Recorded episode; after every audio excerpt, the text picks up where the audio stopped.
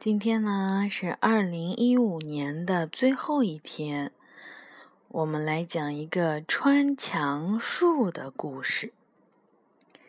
然后这个书呀，被荣获了二零一二年中国最美的书的称号，是中国的原创绘本。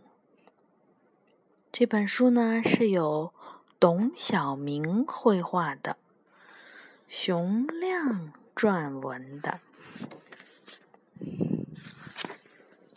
这说的是穿墙术。嗯，从前呀，有一个叫王七的，他只有一个梦想，当神仙。他每天什么事儿也不做，就是上蹿下跳的念各种各样稀奇古怪的咒语，当然。都不灵验。后来，王七听说崂山上有个老神仙，法力无边。他一听就来了劲儿，立刻出发，沿途跋山涉水，一直走到了双脚起了好多大雪泡。总算到了崂山下，一看，嚯，山可真高，直入云巅。王七气喘吁吁，手脚并用，他总算爬到了山顶。只见白云团簇中有一道观。有道士在蒲团上打坐，白发垂肩，双眼望天，脸上如有神光，一看就挺像个神仙。王七腿一软，趴地上了，口里叫：“师傅，我总算找到您了。”道士说。谁呀？别忙着叫，我一看就知道你身子骨娇气，吃不了苦，下山去吧。王七急了，说：“是师傅，我叫王七，从很远很远的地方来，从小就想当神仙，我不怕吃苦，干什么都行，师傅。”师傅说：“好吧，好吧，先留下来再说。”王七高兴的差点飞了起来，一生的梦想就要实现了。迷迷糊糊间，感觉自己像是已经修炼成了仙，腾云驾雾，好自在。这一晚睡得太香了。第二天凌晨，王七睡得正沉的时候，忽听得耳畔有人像念念咒一样，不停的叫他：“梦神困魔瞌睡虫，懒床精急急如意令，快退下！王七醒来，醒来！”王七睁开眼，吓了一跳。道士正举着一把斧头站在他的床前，起床，跟师兄们上山砍柴。他们砍了一天的柴，傍晚才回到了道观。王七浑身酸痛，脚上的泡没好，手上又磨出了新的血泡来。他想。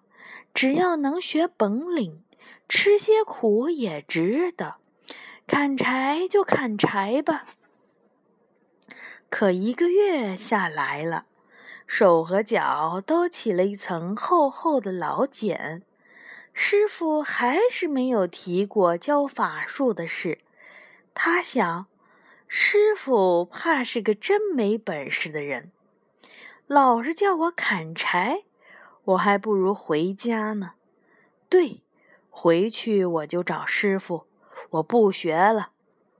傍晚，王七砍柴回来，就去找师傅了。他推开师傅的房门，只见师傅正陪着两位客人在喝酒。现在去不方呃打搅不方便。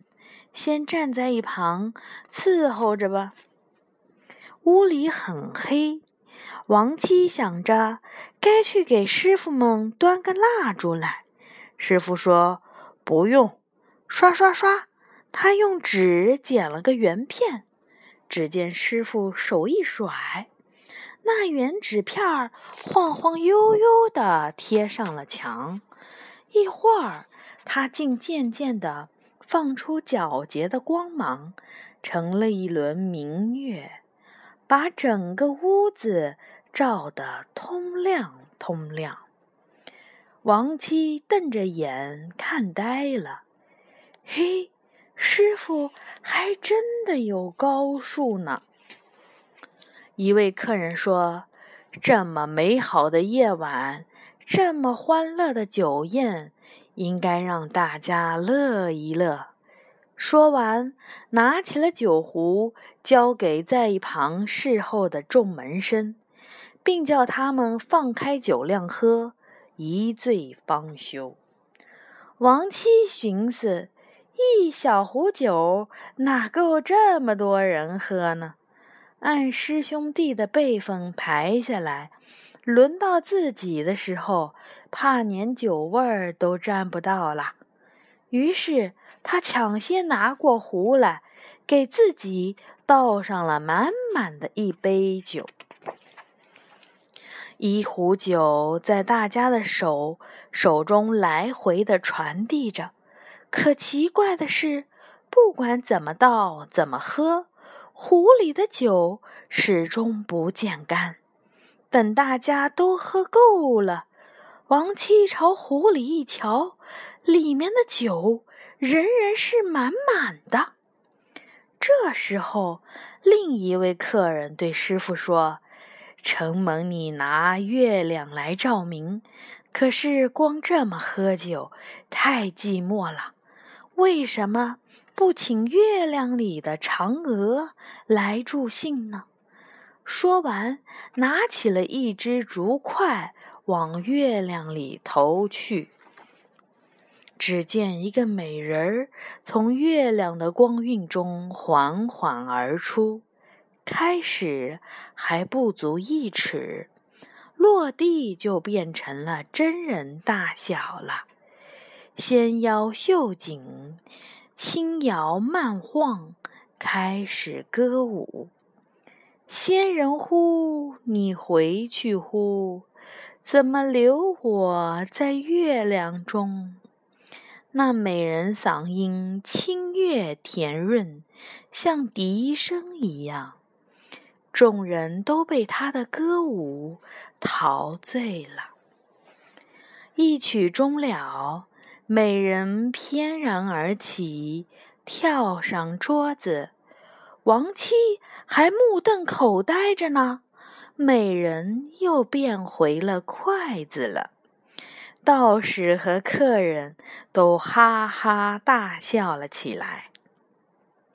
一位客人站起来说：“今晚太高兴了，我醉了，送我回月宫吧，到那儿我们再再饮。”于是，师傅和客人搬起了酒桌，慢慢升至半空，渐渐地引入了明月中。